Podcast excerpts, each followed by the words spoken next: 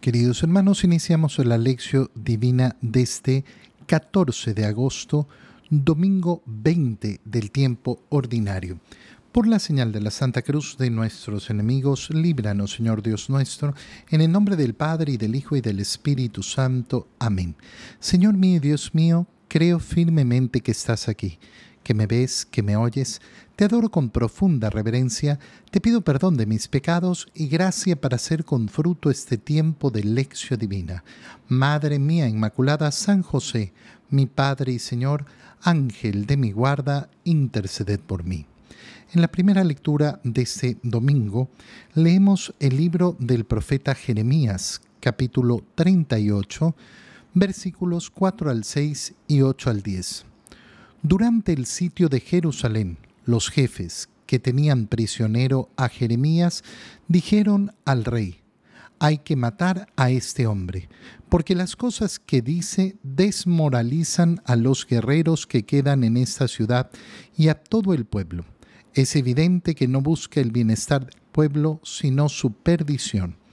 Respondió el rey Sedecías, lo tienen ya en sus manos y el rey no puede nada contra ustedes.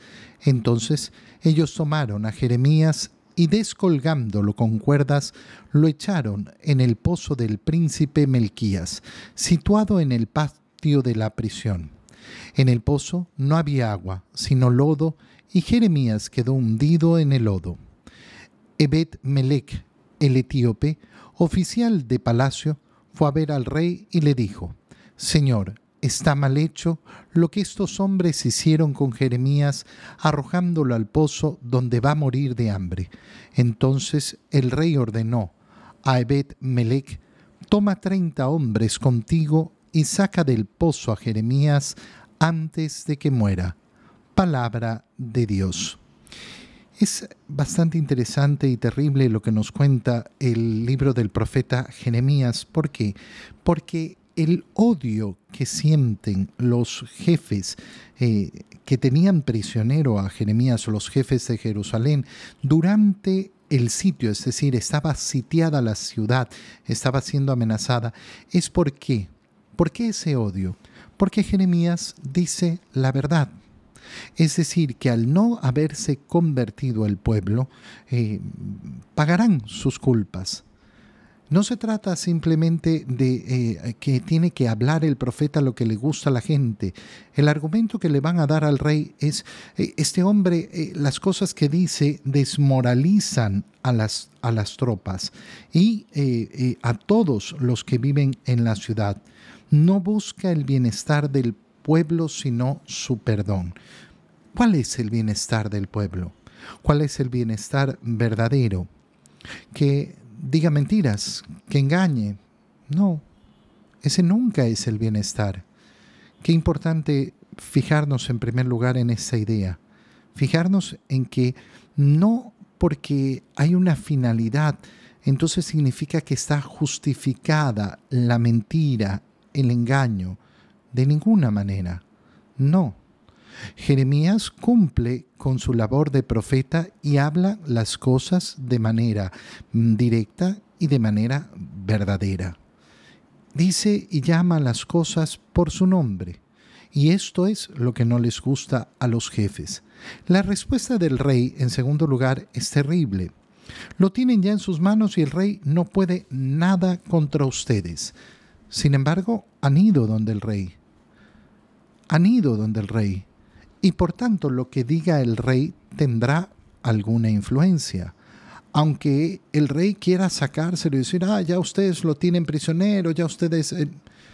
Oye, cuando queremos sacarnos de encima nuestras responsabilidades y no asumirlas, no, no, esta es mi responsabilidad. Qué importante es en el camino de la profunda liberación que nos ofrece Jesucristo, ser responsables. Las justificaciones no nos sirven de nada. Este rey que está haciendo, justificándose, justificándose, justificándose. lamentablemente hay personas que nunca salen de la justificación, que todo, todo, todo, todo en su vida siempre es justificación, siempre, siempre es justificación, siempre están justificándose. ¿Para qué? La pregunta que hay que hacerse es, ¿para qué?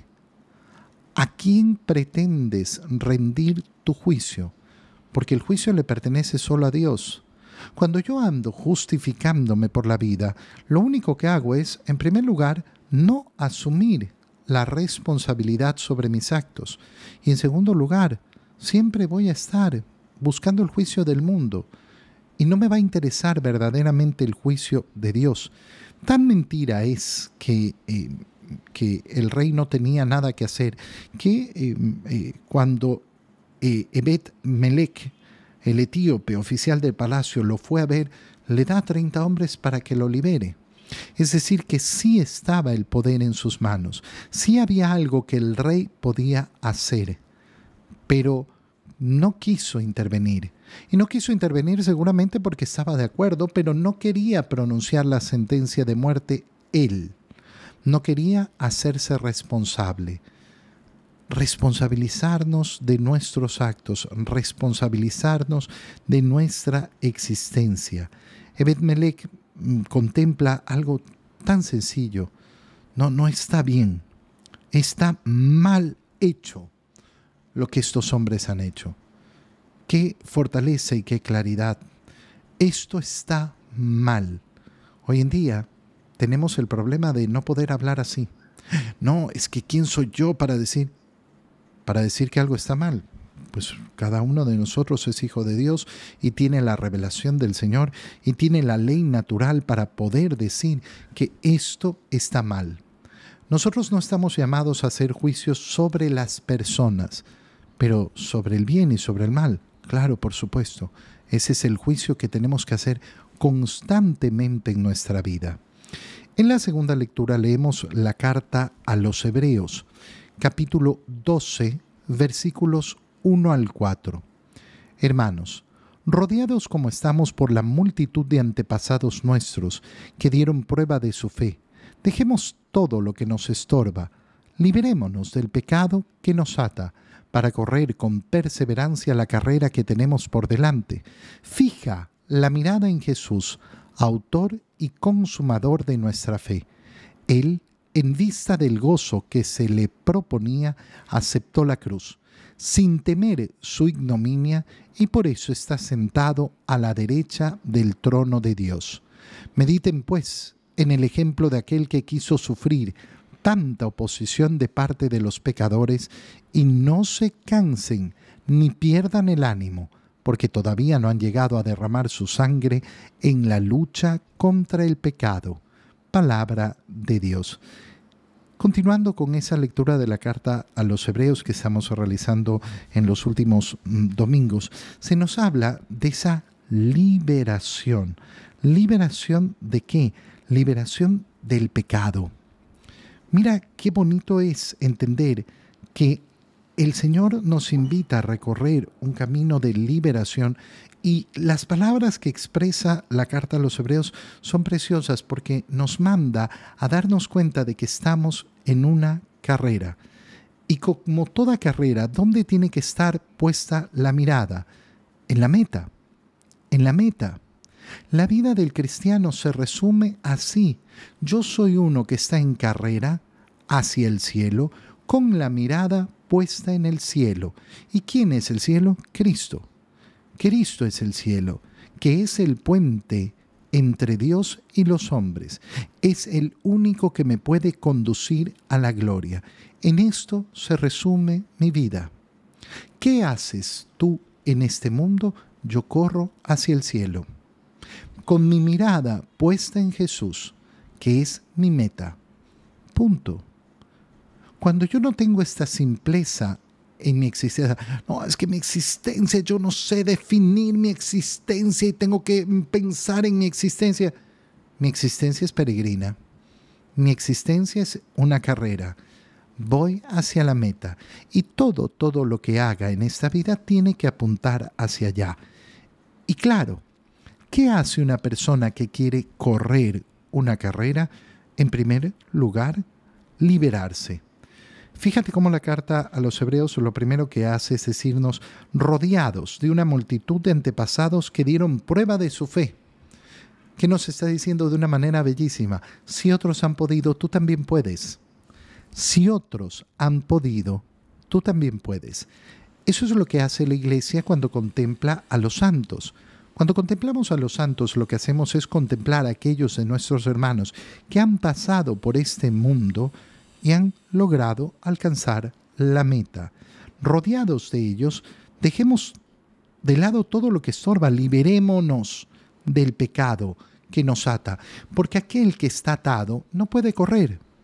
Aquel que está atado no puede llevar eh, verdaderamente la carrera, está atrapado, está con un peso que no le permite correr. Corramos con perseverancia la carrera que tenemos por delante. Fija la mirada en Jesús, autor y consumador de nuestra fe. Y entonces eh, eh, eh, en Él, en Él vamos a tener nuestra mirada. ¿Por qué? Porque Él, en vista del gozo que se le proponía, aceptó la cruz. En vista del gozo que se le proponía, ¿cuál es el gozo? La gloria la gloria final, la gloria del cielo. Si yo quiero en cambio solo el gozo en este mundo, no, no voy, a, no voy a, correr la carrera, no voy a alcanzar la meta verdadera, no me voy a quedar con los manís que me van a ofrecer aquí en este mundo.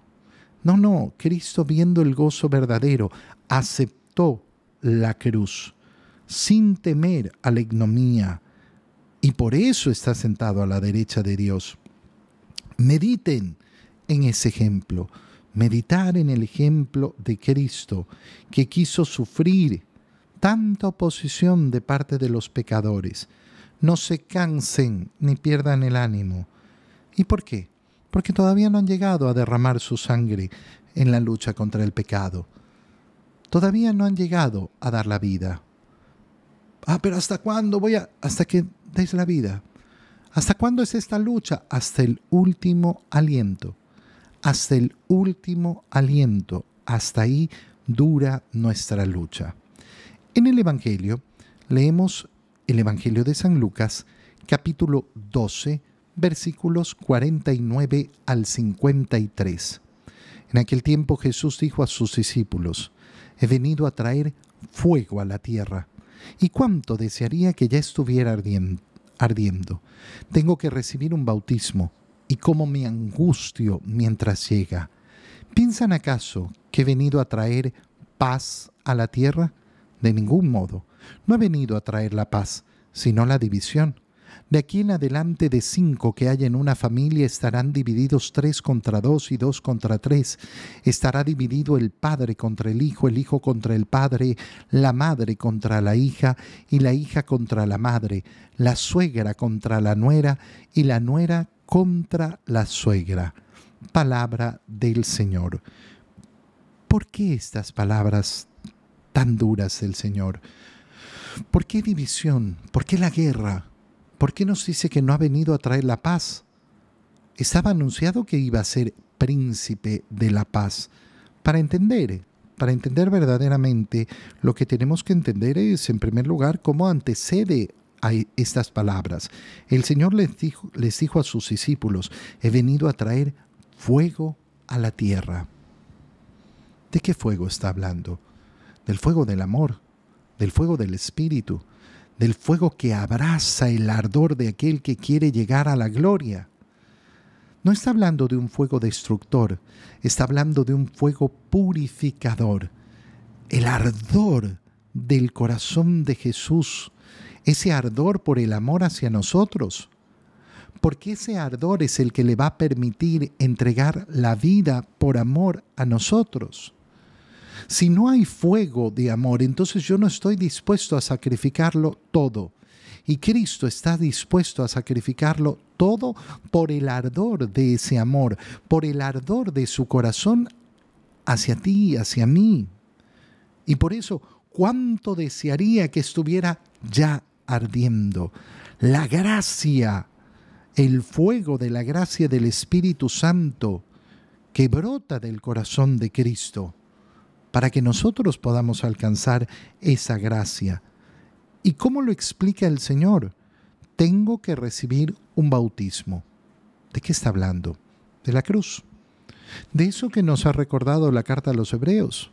Como el Señor, viendo la gloria que se le proponía, estuvo dispuesto a tomar la cruz, a asumir la cruz, a vivir la cruz.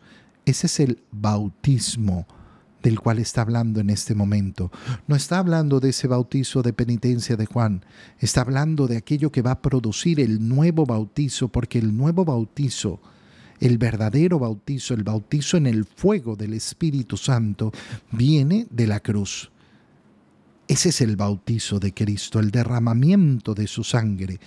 Y me angustio mientras llega me angustio mientras llega. Fíjate qué palabras tan hermosas. ¿Por qué? Porque cuando yo tengo un deseo ardiente en el corazón, quiero brindar la salvación a los demás. Eso es lo que nos está diciendo Jesús. Quiero brindar la salvación a los demás. Y me angustio. Quiero poderlo hacer ya. Quiero poder entregarles esa salvación ya. No quiero esperar más tiempo. Y entonces comienza el discurso sobre la guerra, sobre la división, sobre la paz. ¿Piensan acaso que he venido a traer la paz a la tierra? No. ¿De qué paz está hablando el Señor? El Señor está hablando de la paz de aquel que su corazón no lo, no lo mueve. La angustia de entregarme por el otro que tiene el Señor la angustia es, e, e, es, esa ausencia justamente de paz, pero no una angustia mala, sino esa angustia del deseo de entregarme al otro, de amar al otro. La angustia que tiene el enamorado sin ver a su amada. Esa es la angustia de Cristo. Y claro, el enamorado que no ve a su amada no, no tiene paz. Está esperando el momento de volverla a ver. Es preciosa la descripción. Pero claro, esto se contrapone con una idea de paz falsa. La idea de que la paz sea simplemente ah, estar tranquilo, no tener problemas, que nada me haga sufrir. Bueno, Cristo sufre la angustia por entregarse hacia nosotros, por entregarse al Padre por nuestra salvación, por pagar nuestros delitos, nuestra condena, por realizar el acto de nuestra justificación en la cruz. Esa no es la paz del mundo. Y entonces, claro, lo que está diciendo el Señor es, yo no he venido a traer la paz y ustedes lo que entienden por paz es ausencia de problemas. Si ustedes lo que entienden por paz es, ah, bueno, yo no quiero que nadie me moleste, yo no quiero eh, eh, sino estar preocupado de mis propias cosas y nada más. Esa paz inservible que es la que vende el mundo. Y si es esa paz, no, yo no he venido a traer esa paz, sino la división. Y comienza a expresar esa división. De aquí en adelante, de cinco que hay en una familia, estarán divididos tres contra dos. ¿Por qué entonces, volvemos a la pregunta inicial, el Señor habla de esa división de la familia? ¿Por qué habla de la división de la familia? ¿Por qué dividir a la familia? Porque aquel que conoce a Cristo, aquel que conoce por Cristo a Dios, sabe que no hay nada más importante. Y por eso en una familia se producirán divisiones por la fe, porque a unos les arderá el corazón por alcanzar la meta y a otros no. Y por eso van a existir siempre esos conflictos, familiares donde la familia me obliga a poner a la familia en primer lugar y no poner a Dios en primer lugar. ¿Cuántas veces yo he escuchado personas que me dicen, es que no podía venir a misa porque la familia me dice que no sé qué, que no sé cuánto, que... que... Pero era Navidad. Era Navidad. O era domingo de resurrección. O sea, no, no estamos hablando ni siquiera de un domingo X cualquiera. No, era una fiesta tremenda. Sí, pero es que la familia presiona que si no vamos, que no sé qué, que no sé cuándo, que hay que ponerlos a ellos primero. Y ahí es donde efectivamente debe aparecer la división.